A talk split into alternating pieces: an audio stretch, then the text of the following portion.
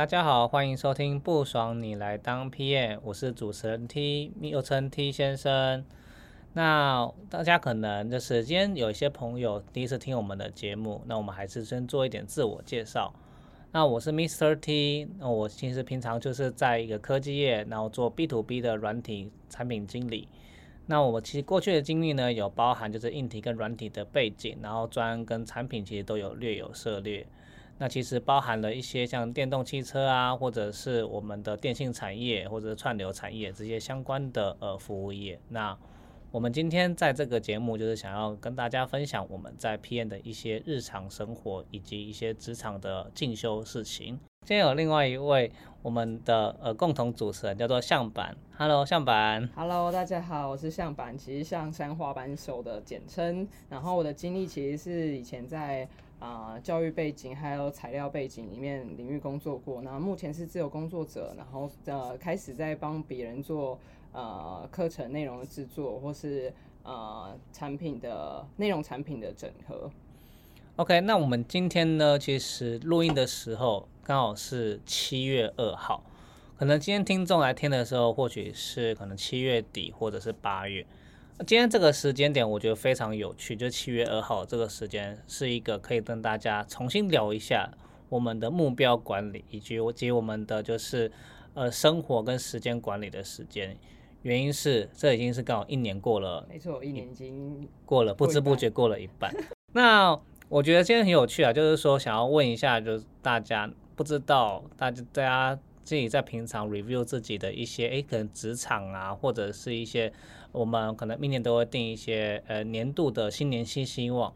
到底有没有达成一些相关的目标？呃，我先讲一下好了，其实呢，呃，我们的职场嘛，在过程中，我们其实都会做一些可能 O O K 啊，或者一些专案管理啊。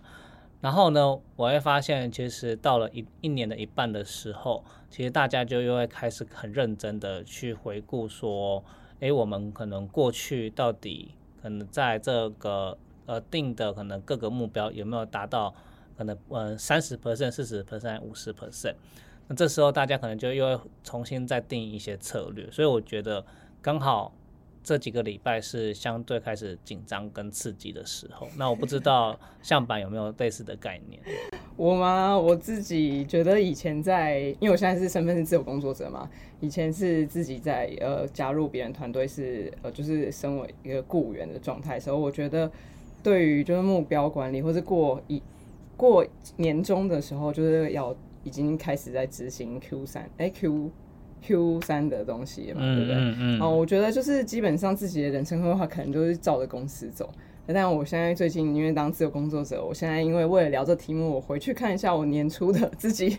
规划目标，然后就发现一件事，哇，怎么好像不太一样？你说不太一样，这差有差，你说是差距很多，还是说是完全不一样的方向概念？我觉得是方向是一样，但执行的事项很不一样。哦，比如说我原本是想说，哎，我既然是当自由工作者，然后我离开呃一些组织，是想说以前都是在帮别人做产品，或帮别人做内容，所以我就想说，当自由工作者应该要帮自己做多一点自己想做事情的累积。那我就后来发现，我因为当自由工作者，我也要接案，所以我就会接一些可能我喜欢，但不一定是跟我自己自己累积的事情有关系，它还是是帮别人做的。所以我就发现，哎，它其实压缩了很多我自己要累积的时间。所以我就发现，哎，是不是我现在应该要重新再盘点一下我没有达成的目标，是在下半年要重新再整理一次？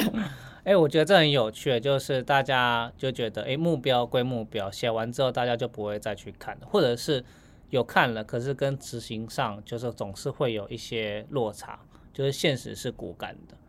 我对我觉得今今天会有跟大家聊很多，我们就是在我们年度规划上，我们怎么去做一些目标管理，或者我们有一哪一些工具，那我们今天可能稍后节目会跟大家做一些分享。那在做这个分享之前呢，其实我还是想要跟大家啊做稍微的呃比较接地气的聊聊这个东西，就是我们刚好说执行层面，所以我们在职场上从常常我们在说目标管理，目标管理，可很多时候最跟呃最源头就是我们的时间管理。嗯，对，那今天我们很有趣，就是刚好我是一个就是呃打工仔，对对对，然后没错，然 后我也是打工仔，对你是对象不一样而已。呃对自己打工，自己打工，对没错。好，那我们就会讲到时间管理是一件非常非常重要的学问，所以我们其实在职场上或在生活上上都会遇到很多就是选择上面的困难，或者是说，诶，有时候你的时间不是你的时间。对，呃，我想要就是说来跟大家聊一下，说时间管理到底有多困难。我觉得其实，在 PM 来讲，尤其非常的呃，非常的呃辛苦。原因是因为通常很多人就哎哎可能 Slack 敲你一下，对，然后可能就是呃我们有很多票票就跟呃就是 Task 任务 task 对，或者或者是 meeting，或者说哎走到你旁边，哎不好意思打打扰你一下，那你的时间就没了。没错没错，所以很多时候 PM 都会有一个呃笑称，就是说你一天的真正工作是从下班后开始。没有啦，有有一些人是这样子啦，对。但我觉得就是 PM 在职场上时间管理的难处就是说，因为很多事情你不能一直揽在自己的身上嘛，有时候是真的在写程式或在写设做设计的时候。这一些真的有 output 比较多产出的人是在这一些可能工程师或设计师，那我们可能今天在做一些规划或者是下一些决策的时候，我们不能成为别人的绊脚石，所以很多事情就会卡在自己的身上，嗯，我不希望后球一直在自己的身边，那就很困难了、这是怎么去就是做一些呃取舍？所以像我自己的做法，我觉得我很常做就是就是呃，比如说我们不是有 Google Calendar 吗？对对对，你就 Google Calendar 不是就是有不是很多会已知的会议，没错跟空白的时间，是是是。所以我就会做，就是把它框起来，把自己的时间框起来，这些是专注时间。哎，我也会，我也会。然后，然后，然后，然后就，然后就，然后就设个 private。你知道为什么吗？因为你设 public，别人看到你是专注时间，那大家还是照约照样约你。哎，我跟你做法就不一样。然后我就说做 private，然后大家就说那个什么，大家都不知道你那个会议什么什么，好像搞不好是跟什么高阶主管在聊，所以不管跟什么。可是你讲 private，大家不会反而很好奇，想要问你说你那个 private 是什么？可不可以瞧一下？哦就是我们大家就是那个时间才有空这样。哦，对，看有一些人就是他不好意思嘛，就我这你还是可以挡挡掉一些，所以哦这种事情还是有帮助的。哦，那我知道为什么我跟你会有点不太一样，因为我之前是做内容方面的产品经营，所以我自己个人也是要做产出的，就是我可能也是要帮你写脚本，哦所以我就会上面也要跟你一样是 block，我就 block 起来跟跟大家讲说，我就是要做什么事情，如果我这件事没有做完的话，其他人也没有办法跟我一起合作。哦，你就跟大家讲说，这是有一个非常高度的相依性这件事情。对对对对，就是反正如果我这件事不做，你们来打扰我，你们后面嗯就也不用做了。然后你知道这就会被戏称说，就你现在 work from home 嘛，对那就是人家说，哎、你那个空姐你是要去面试吗？哎，你这空姐你是要去那个 打打混作才会这摸鱼吗样？没有，这是开玩笑的、啊。就说你不要那边故意那边自己那边设一个 private，因为没有人知道你在干嘛。对，我我个人看到别人设 private 的时候，我都会很想知道他是不是要处理什么私人事情，就是跟公司没关系。对，然后我觉得还有一个很重要的呃技巧，就是你把自己关在一个就是小会议室，就没有人找得到你然后找不到你，就可以好好专心做自己的我们以前。体验就这样躲起来，躲到我都都想说，到底因为我们是那个共 那个我们在那个共享办公室里面，共享办公室里面就我们自己呃团队内部是有一间小办公室的，但共享办公室其实在别层楼有公共空间或是小会议室。我后来就发现奇怪，我怎么都找不到他，他明明就是来上班，但是一直不见，后来才发现他在躲起来。这真的很奸诈的一件事情。对，我觉得其实这个在 P N 上面，我觉得在时间管理上有遇到很多困难的地方，所以这边就很好奇，就是向板，你嗯。自己作为一个像现在是自由工作者，有什么样子的就是困难的地方吗？困难的地方，我觉得，嗯、因为我现在是年初的时候当自由工作者，到现在大概已经五个月的时间，然后我就发现，在这个过程中，因为当自由工作者，我觉得最有趣的地方就是，其实某种程度时间就是你最重要的资源，你可以完全自己自由控制安排。然后我以前自己在当内容经理的时候，我其实已经觉得算后期已经算蛮会平衡，就是自己要做的事情跟大家要共同讨论事情的。也是用 Google Calendar 的方式做，但是我这一次在这当自由工作者的时候，我就想说我要用同样的方式做，比如说我就会把一些接案的专案的内容，我都会用不同颜色去标示，然后在 Google Calendar 上面，比如说跟你，因为产品经理可能通病都是知道，比如说我们要做哪些完成任务，我们都压时间嘛。嗯，然后像我这一次刚开始当自由工作者的时候的时间管理方式就有点类似这样，我知道时间是什么时候，那我会大概知道花多少时间做哪些事，我就开始在 Google Calendar 上。暴写一波我应该要做事情，结果后来就发现一件事情，就是刚开始我真的是这样做的，认真做了一个月，后来就发现超级累的，我根本就没有任何休息时间。嗯，然后另外一件事情是我明明就是自由工作者，然后我还硬把那些 K 人的时间压那么死，那我就超级不自由，我反而被我自己的预写好的那些工作时间绑住，好不简单哦。然后我就发现，哎，不对啊，我怎么？感觉我比公司还要再更累的感觉，所以后来我自己的调整方式到第二个月的时候，我就发现我自己目前我觉得不一定每个人适用，但是现在我自己舒服的方式，我还是会把大的呃，比如说跟其他外部开会时间写上去，或是我自己的确要产出的 d a y l i n e 时间写上去。但是我自己个人会很清楚知道，哎，我大概会花多久时间做哪些事情，但是我就会变成是我大概知道这一周要做哪些。完成哪些事，那我就会自由的安排。我现在 Google Calendar 上面是，我就变成是空白空白，但是我会知道这空白空白时间，我必须什么时间要工作到多久这样子。哦，我觉得这真的是一个，呃，你很清楚说这件事情大概要。做多久？你已经有一个呃时间限制了，对，去了解说怎么去安排它，我觉得这是一个很好的一个呃方式，对。然后想要想象让自己还是有一点生活弹性，对，生活弹性。然后我觉得我现在目前我也没有觉得嗯做到最好，原因是因为我觉得我是用这个方式先观察自己，就等于说我现在做了什么事情，我先记录上去，然后我就想说大概。维持个两个月以后，我再回来看我的工作时间，或是我真正产出时间，或是我跟别人呃出去开会的时间，到底都什么分布，然后再去慢慢调整到自己最喜欢的样子。嗯，了解。我觉得可以跟大家听众朋友分享一下，就是我们平常就是到底是怎么呃分配自己的时间，因为简单来讲，我们可能就会讲一个。很有趣的笑话就是，你连自己的时间都管理不好，你怎么去管理别人的时间？但是我觉得这件事好像不一定完全对耶。对，其实这件事情不一定完全对嘛，所以就有一些人就是呃，就是专案管理做得好好，就跟自己的时间弄乱七八糟。我以前就是这样子，我都把自己的时间压到最后，就发现自己快死掉。对嘛？我觉得这是看个人，看个人，或者我觉得还是会有一些呃，针对自己有一些要求。所以我觉得 P N 其实很多事情是被各种讯息海，或者是各种任务海。做就是呃淹没。嗯，然后跟可以跟大家分享一下，就是我自己平常是怎么做的。就是说，我觉得除了 Calendar 这种小技巧以外，那当然就是大家可能平常会有可能用 Slack 啊，或用 Line 啊，或者是用哦可能比如 Teams 有的没的的。哦，对对对，对，我不知道沟通的软体对不对啊，不确定大家是用什么软体啊。那当然像我是用 Slack，Slack 其实。它有一些比较好的功能，就是比如说是 save for later，就是说在设定像 to do list 的东西，嗯，对，或者是我就把它这个连接存下来，我就把它放到 Notion 里面，对，我这样我就会知道说，哎，我到底今天有很多讯息，可是有些讯息是是不是必要一定要回的？对，那我这是要什么时候回，或者是什么，我就会贴在一个，就是说，因为我我觉得这种讯息的东西你非常难去回溯，非常去难去找。代办事项这样，对我就会变成一个代办事项，这是一种。嗯，那第二种就是说，我当然有可能是用 Calendar，但是我自己在 Notion 这种我自己的一个这种工具，我会变成一个小型的，就是说，哎，每一周一周一周的，就是代办事项。那我就会切礼拜一到礼拜五，然后每一周这样子。那我就会写说，哎，我可能今天就是最主要完成的一前三件事情是什么，我大概会自己知道。对，那当然这是一种方法。第二种方法是，我会思考说。今天这件事情是真的是一定要自己做吗？是不是也可以请同事说，或者说可以再延后一些些，或者是说哦，反正各种方法嘛，就是你自己知道说自己，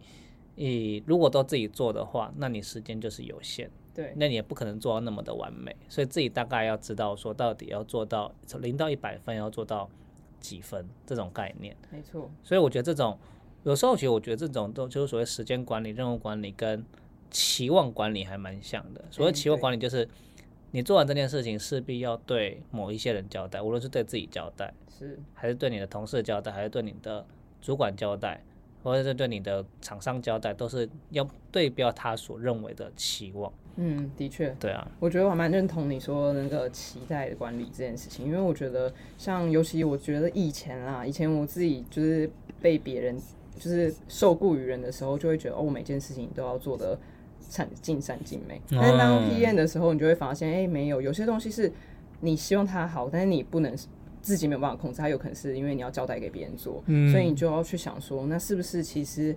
不一定要做到百分之百，这件事情说要做被做到百分之八十，其实跟做到百分之百的时间差距其实是很大的。那你说不定就要舍弃那百分之二十，然后挪那些时间去做更多其他重要的事情。嗯，没错。那我们刚刚其实讲到了，就是时间管理跟自己任务管理。其实这些东西都只是都是为了我们，不论是在就是说个人工作者、还是自己工作者，自己都会设定一些，呃，属于长远的目标。对，那所以我们在组织上，我们就会所谓的有一些工具叫做 KPI、嗯 OKR，或者是这种诸如诸如此类的。对，所以就很有趣啊，就是说我们平时其实平常我们组织在定义这些东西，我们要怎么去符合它？嗯，那跟跟跟大家分享一下，就是说像我们呃，我以前待过公司有用有用过 KPI，对，我们现在公司是 OKR，、那我有待过公司是完全没有任何的目标的，对，真的就假的？是怎么这种公司？然后他在干嘛？对，很有趣。他在探索嘛我？就问主管说，哎，那我们请问我们今年的目标是什么？然后他就说一句话，我说我也不知道。还是他是走那种就是跟着市场波动的？没有没有，他就说了一句话，就说反正我们今年目标就是把产品上线。什么东西？啊，你不用讲产品原，本就要上线，不是吗我我？说你讲这句话，我也不用讲，我也知道，好像讲跟没讲一样。对，那我觉得这种就是主管也也没办法说明清楚愿景，或者是在创办人也没有特别去讲公司的愿景，对，所以其实就大家就会觉得我会轮流在做事情，嗯哼，我不知道我做这件事情对公司的好处是什么。对，那其实我们公司现在就是我现在带这间公司是用 OKR，、那很有趣的是，呃，OKR 其实可能大我们就不细讲细节了，对。而我觉得它还是呃，它的根本就是说你也要从从上到下，从下到上，其实都要互相的同步，对，也就是说上到下会定义一些目标，然后下到上我自己可能要定义属于自己的。呃个人，目成个人目标跟成长成长的一些方向，但这些成长的方向还是要有办法，就是齐跟公司组织的目标。没错，没错。但其实也看到了，就是说，就是说一些问题啊，就是说，其实组织在很庞大的时候，我可能没办法那么好的理解，说，诶，可能我的上上上层组织他定义了这件事情，嗯，我们是要怎么，哦，他们为什么会这样定义的？对，对，那为什么我要我要怎么达标？但我们怎么达标是根据我这个我这个部门，对，但是我无法理解说，诶，原来我这个部门做完的跟其他部门所有做完的总和就等于上层的目标，这是我我相对难理解的。嗯，所以就是变成我最后还是会看只看我自己这个组织的，我自己这个部门的这个、这个目标，所以对我来讲，它就是有这个缺点，所以这是我自己在在看 OKR 过程中，哦，我觉得比较嗯比较难难让我去有一些呃沉浸式的一种哦看哎、法。那我很好奇，就是就是当你刚刚有说到平行部门的，嗯，OK 啊，其实都是从上一层的 OK 啊下来的，那就是在嗯不同平行部门的那些 OK 啊，就是身为呃就是组织里面其中一个嗯呃就是成员的话，我们是要主动去了解其他部门的 OKR 吗？哦你问题很好，就是说像看公司有没有到底一个方法让大家透明化可以看得到。对，所以老实说他们怎么定平行部门怎么定，我真的不知道。应该就是说，可能是最高阶的主管，他含二阶主管共同开会，觉得要怎么做，对就把它定义出来。嗯那如果我们要了解，起码我们有一个系统，我们对进入系统可以说，哦，原来别的部门是这样做。嗯，所以比如说我们公司可能说，哎，你可能要增加就是工作效率，随便举例。对，那有个另外一个部门就写说，那个增加工作效率的方法就是要维持身体健康。我说真的啦，我看到哦，好要维持身体健康，嗯，好，我觉得这个呃，我也不我也不好说什么了。这这算上班时间的工作部分吗？对对，他说，然后维持身体健康，可能那个底下 KR 就是一周不要加班超过多少次，然哦后然后我随便举例啦，就是你要增强迫增加自己的效率。我说，嗯，这个算是吗？我我就我就问号嘛，然后分还分那那那是别的部门，然后就嗯，有点有趣。对对对，哎，那你哎，像像板你自己就是可能过去或现在你自己都是用什么样工具来做这个呃目标管理的？嗯，我自己因为从以前到现在工作经验里面，我的组织伙伴通常都不太会超过三十个人，所以其实组织规模算比较小的。那我觉得有真的在用的会也是用 OKR。那我自己在用 OKR 的过程中，嗯，我自己是觉得比较难的部分，是因为我算是嗯、部门的算是可以这样讲部门的力的这样子，就是所以等于说在开 OKR 的年度会议的时候，其实我是在里面参与讨论的人，所以其实的确会都是不同部门的头，然后一起出来开会，然后确定年度的我们想要执行方向，然后 break down 以后。然后就是各部门开始自己去想怎么达成这个目标，然后会跟自己的团队成员，然后一起去做讨论。那那时候会遇到我自己觉得比较困难的地方是，用 OKR 的时候，我们常常会觉得那个老板 帮我们想设那个 OKR 的那个目标达成目标，常常非常的远大。哦就我那时候超级难适应的，因为我，但是我其实没有后来再去翻 OKR 的书，但我讲给分享给大家听听看。就是那时候，比如说老板说我们可能呃业绩要达标，比如说是五百万好之类的，但那时候我们就觉得以自己组织的规模大小啊，还有资源，可能没有办法做到五百万，所以我们就会觉得，那我们是不是定个三百万，然后我们就有达到三百，这样就很好。但老板的想法就会觉得说，那你定目标比较高，比如说五百万，但是你是用百分比去算，我可能我达成了百分之八十，那五百乘百分之八十，其实就是四百万，可能还比你原本设的三百哎万对啊，还要高。但是这种感觉就有点奇怪，我们就一直想说，那这个这个到底是用喊喊的哦，还是怎么样？甚至那时候我们老板有曾经就是给我们的目标，是我们算完觉得可能只能达成达成三成的这种东西，我们就觉得。就是在以执行者来说，或是我是算是老板下一层的规划者，我就会觉得好怪，我好难理解，说那个百分比我到底要怎么抓？到底是要让大家觉得那个距离好遥远哦，死命追赶只有三成的状态，还是呃设比较低的目标，然后大家可以做到八成，然后内心觉得比较舒服的状态？就嗯就是觉得在设定这件事情让我觉得非常困惑。了解。我就这边讲一个笑话跟大家分享一下，就是我曾经待过某一个组织，然后听过了一个非常有趣的故事，大家听听就好。就是说有一层有一个组织，就是它定义的目标是，我们今年的 bug 数量要是零。怎么可能？啊，对，我们当然 bug 有分等级嘛，哦有分就是最高 S、A 跟 B 这种东西，那我们就说那个最高是要零，或是一定的数量。你是说最可怕、对，最可怕，一定的数量以下。然后，然后，然后可能就是，我就觉得，我们就另外一个部门做完就说，这真的是很很很很，就是很就是脑脑，不是不是不是，就是很北蓝的一个决定。我想本来想要用一个比较好的词，想不到。你 想不到，我知道刚刚有帮你修饰啊，不可能。就是，说，就是说，那我今年都不要上线，就不会有 bug。哦，对，好像很有道理耶。那我今天就写一个很很很对啊，就就都不要都不要上线，然后我就是都不要城市都不要出错，都写一个很白痴的，很很很低的 quality，那我就就不会做错了。那我到底定这个目标要干嘛？这好好这这这那这样就到底要干嘛？我就嗯，今年都不要上线，好，我就达标了。对啊，不要做任何的 release，不要任何更版更新版，然后我就哎、不好意思，也没有 bug 啊，对吧？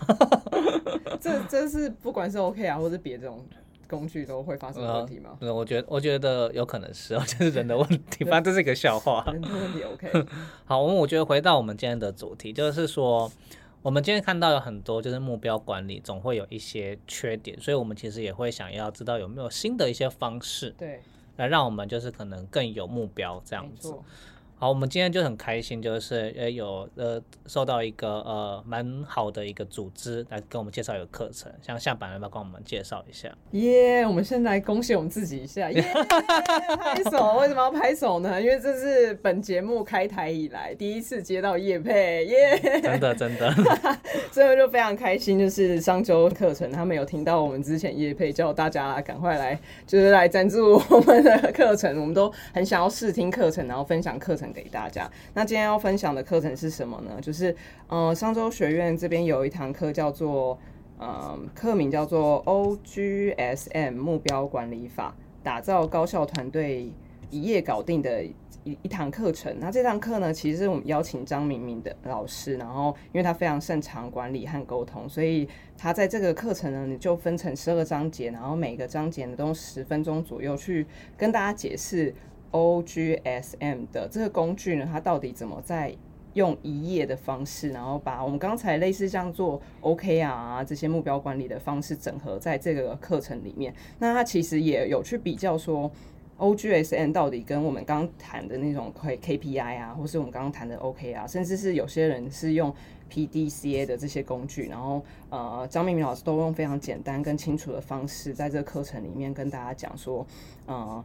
跟 O G S N 的关系，还有真正 O G S N 它每一个呃工具，它每一个意思是什么，然后它到底要怎么实际用在呃我们的工作任务上，所以它也用了非常多的呃实战的案例，然后跟大家去说明说 O G S N 到底要怎么做。嗯，没错，我觉得这门课程它让我几个有很印象深刻的地方，尤其是它用一个很用很多个很多元的案例。不断来跟大家加深印象，什么叫 OGSM？嗯，因为我们通常可能上很多课程，最怕就是什么，就直接跟你说文解字。你说直接那个名词解释吗？O 是什么？S 是什么？那你可能听完之后，我说哦，谢谢，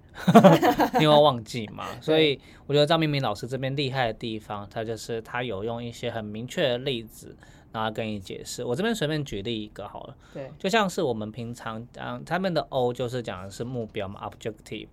然后呢，G 就这样 Go，而我觉得这个地方最不容易的就是，诶，到底什么叫做目标，什么叫做 Go？这边他就给大家做一个解释，就是有点像是这个 O，就是所谓的呃我们的呃有愿景的一个大目标的方向，所以就是要有办法激励人心，要有办法让大家有画面。就随便举例啊，就是说你今天是一个某某的食物外送的一个平台，嗯。他就会说：“哎，今天我们的欧就是说，你今天想要吃到一个热腾腾的美食，哦，所以你今天就很有感觉，很快吃到热腾腾的美食嘛。所以 没错，差不多有可能，就是说，所以热这个字就是他认为的一个关键字。所以你要怎么让客户收到时候还是热这件事情？那这个 objective 就哎，你会听到，嗯，就好像我蛮有想象的画面。”对，那这个 goal 就是所谓的具体的目标嘛，这 O objective 就是你最终就是说你可能想要达到的画面。对，那 goal 就是你可能怎么样达到这个目标，也就是说，可能就是某某地区的人透过可能就是手机下单，在几分钟内可以吃到热腾腾的美食。嗯嗯。所以他会觉得说，我自己评估吃到热腾腾的美食就是在几分钟以内。对，所以他这个就非常的具体，非常的明确。那我觉得他这样讲就哦，我好像更能知道我自己在写就 objective 跟 goal 的时候，我到底要用什么角度去撰写才会更有画面，或者是更就是比较不会不切实际。嗯哼。所以我觉得这个地方是对我来讲很有印象的一个呃例子。这样子。了解。那我自己补充一下，就是因为我看完这堂课，我觉得它最有趣的地方是除了刚才。嗯，他把愿景跟嗯刚才够目标呃写在一起，那我觉得他最大才是他在写愿景的时候，他都是完全是执行，就是文字描述。那他要怎么去描述这个愿景，到底要怎么达成的时候的 G 的够的部分，他就会开始用量化的方式，让大家更明确知道要怎么做。然后我觉得做量化其实也是有一个好处，就是到时候真的我们在设定这些。呃，目标的时候有东西可以做检核，所以他在接下来课程里面就会告诉大家说，S 跟 M 到底是什么意思？嗯，我觉得这个非常重要，就是说他会讲 S 就是所谓的 strategy，然后 M 就是一个 major，然后呢，他在我觉得这个东西就是我们在讲 strategy，就是说怎么去达到这个呃目标，它它详细的步骤是什么？然后这个 M 它又把它拆成更细，也就是说有点像我们的呃 project management 的这种做法。随便举例来讲好了，我们今天就刚刚有讲说，刚我觉得张明明老师举这个例子就热腾腾的美食，所以今天他觉得呃 strategy 就是我可能今天这件事情我需要跟某某一些计程车业者合作，然后或者是某某机车骑士合作进行策略联盟，那这些联盟就是可以达到我们就是这。联盟的达到方式就是要做一些通路的开发，嗯，那这就是可以达到的一些方式。好，然后怎么达到这件事情，就是要一些检核点嘛。我们讲对说，可能就是所谓的呃里程碑，对，或者是说我们需要什么样子实际的数字。嗯哼，所以就是就比如说他今天讲的是时间，然后人跟金钱，就有一些资源你要怎么运用。对，比如说可能就是说，哎，我今年的九月一号前，我要跟就是说某某车队的呃这些平台要有一百个司机的合作。对，好，那一百世界怎么合作？所以今天是九月一号嘛，那我们往前推，我可能七月一号要达到什么，八月一号要什么，十二月十五号要做什么，所以我就有很明确的检核点，知道我今天如果这件事情划掉，那可能后面就不太可能达成。对，所以他就把它切得很细，而不太像我们可能平常的 OK 啊可能就我定定了 key result，可是你后面的 project management 的 plan，它其实并没有写上去的，所以我觉得它的细致化是非常的足够。这个我还蛮有感觉的，原因是因为像我们以前公司可能做 OKR 都比较像是以啊、呃切成季啊三个月来看一次。嗯嗯那当然三个月来看的时候，你也会是觉得蛮快，你大概十二周就需要做呃嗯检核了。但是其实实际上你真的你有没有办法落实到每一周？我觉得其实蛮难的。有时候有一个专案，它可能会切到呃可能三四周，所以它其实你可能要到三四周都已经到一季的一半了，快一半了，你才大概知道说哦，你现在到底有没有做对方向？嗯，没错没错。然后我们其实今天了解到，就是诶，原来张明明老师的这个 OGSM 的课程在商业周刊的学商业学院商周学院，那我们可以学到一些东西，所以我们也想要跟大家分享一下，我们如果是我自己，我会觉得哪些东西可以应用在职场上面的。嗯哼我觉得有两个东西，我觉得特别的有感，就是第一件事情就是说，我们在写一些就是说很明确的目标的时候，一定要有 SMART 原则嘛，那大家一定会知道，对，或者是说要有明确的数字。那明确数字，老师又给我讲的更好的，所以我今天又更有感受。比如说，他就说，诶，我们今年的成长目标是十 percent，哦，所以十 percent 就是一个什么叫十 percent？这个我超级有感觉的。对，我们其实要写的是，比如说从一百台到五百台，没错没错，可能是从从一个客户增长到十个客户，所以一个客户到十个客户就增加增加十个，那你也可以说这就是一增加多少 percent？我靠，一千 percent！这这边要讲一个很好笑的笑话，大家就是，如果你的基数原本超级小，然后你写成呃，比如说我进步百分之五五百好了之类的，嗯其实其实如果你的基数只有一的话，那算一算，其实也是多了多了四个人而已，没错没错。变，五个人。对我觉得这个这个这个这个，就大家要要有切实际，好不好？然后我觉得这个是非常有感。然后第二个是我觉得非常有感，是这这一年来这一两年来我特别就特别常用在我的职场上面的，就是说第一个是虽然我还现在还不是管理职，对。那他讲就是像我们在跟不同的同学合作的时候，他就讲了一个，我们总是要有人执行嘛，对你怎么判断这个执行的人到不到位？所以就要分一个、呃，有一种象限的分类方法，它这叫做哦员工、员工成员工成熟度的分类。有时候横轴是他的能力高低，对纵轴是他的就是意愿高低。哦，所以就是有些是高能力高意愿，对有些是高能力低意愿。所以 anyway，这种组合方式，你要该怎么去，就是说跟他合作，或者是培养他成为一个更适合的人。哦，所以讲的部分有点像人力资源的管理，对，有一点像。其实在，呃，这有点像是，就是说我们自己怎么看待自己也是，因为有一些是你可能你你自己以为你是高能力高意愿，实际上主管看你是就是低能力高意愿，所以你在执行上面你可能就会有一些关卡需要突破嘛。对所以其实这个东西你在，比如你跟工程师跟设计师合作，你可能也会有有感觉，就是他到底是卡关，还是说他接第一院的时候，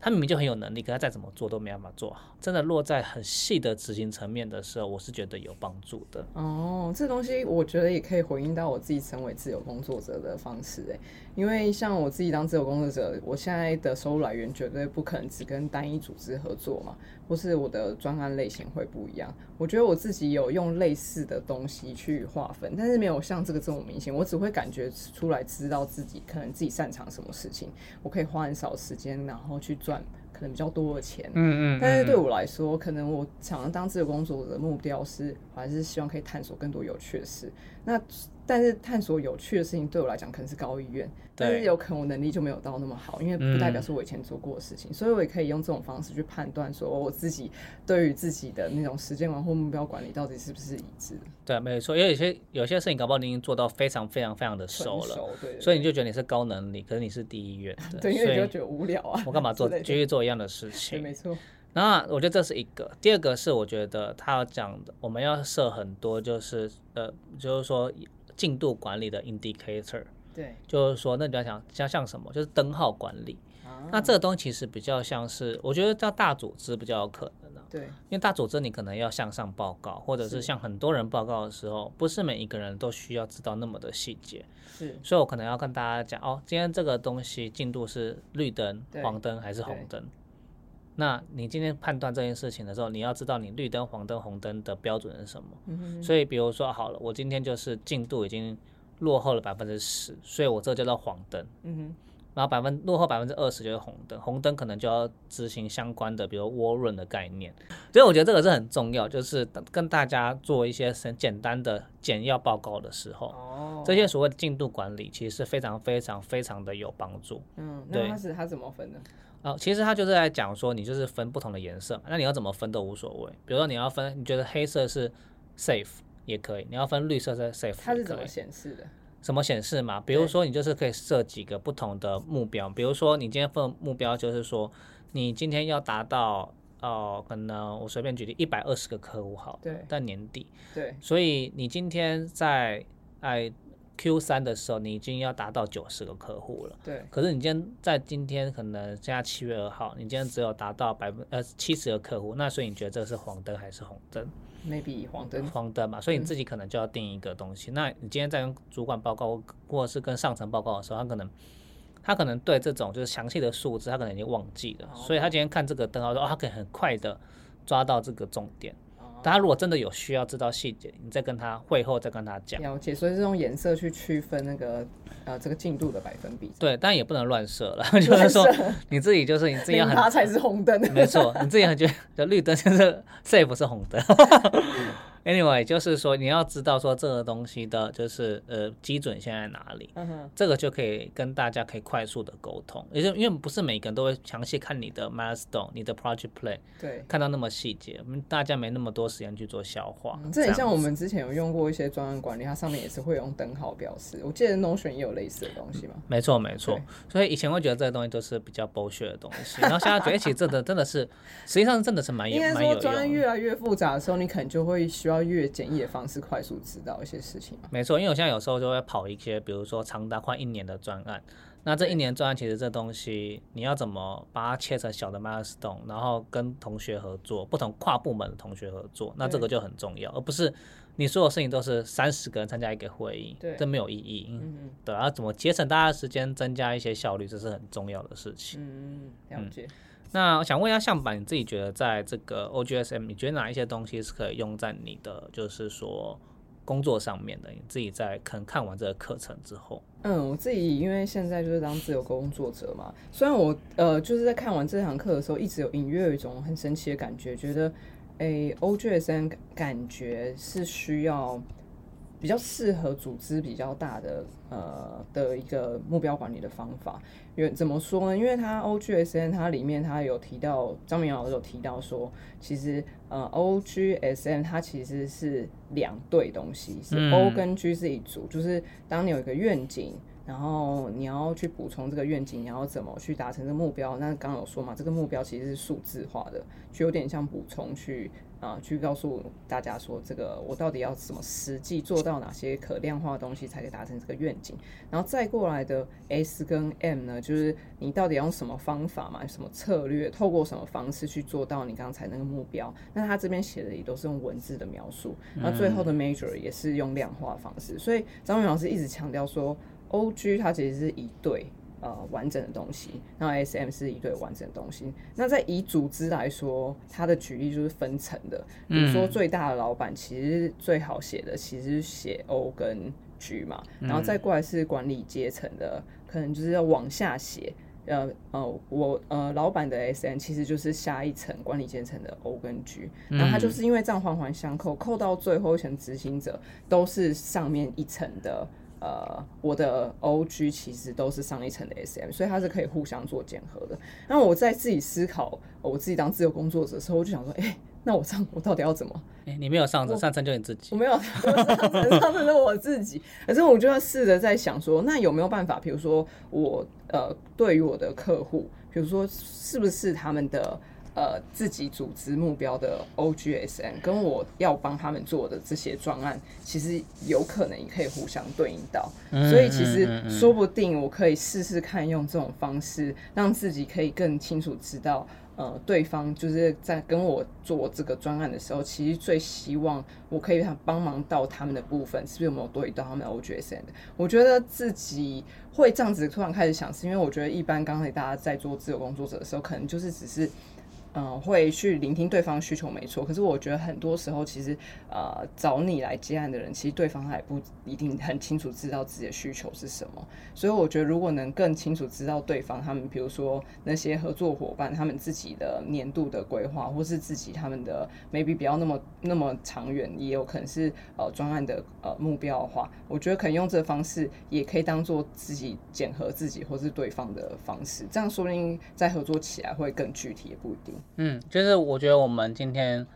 看到，就是上周学妹员有这种蛮好的课程，就是虽然我们才刚开始学而已，所以我们就呃尝试的希望我们之后可以用在我们职场上面，然后希望我们可能后面几集之后呢，如果有人真的有试试看，我们可以再找别人来讨论看看。没错，或者说我们自己实验完的结果，然后来再跟大家分享。对，所以今天就是很开心跟大家聊，就是说我们今天在职场上这些目标管理呀、时间管理。以及大家可以反思说，现在组织上的 OKR 或 KPI 是不是有一个更好的方式，叫 OGSM 可以套用在你自己的生活、你自己的职场或者组织上面的职场？我觉得工具都是可以，就是不断的呃嗯灵活的弹性运用，对，然后自己试试看。嗯，那就是还是跟大家讲一下，就是说上周的这个 OGSM 课程，大家可以试着就是去了解上上看。我们这也会把，就是说这一个课程放到我们的 IG 跟我们的 Podcast 的说明栏上面，所以呢，大家可以就是再多关注一下，或者自己就是上网，就是去 Google 搜寻。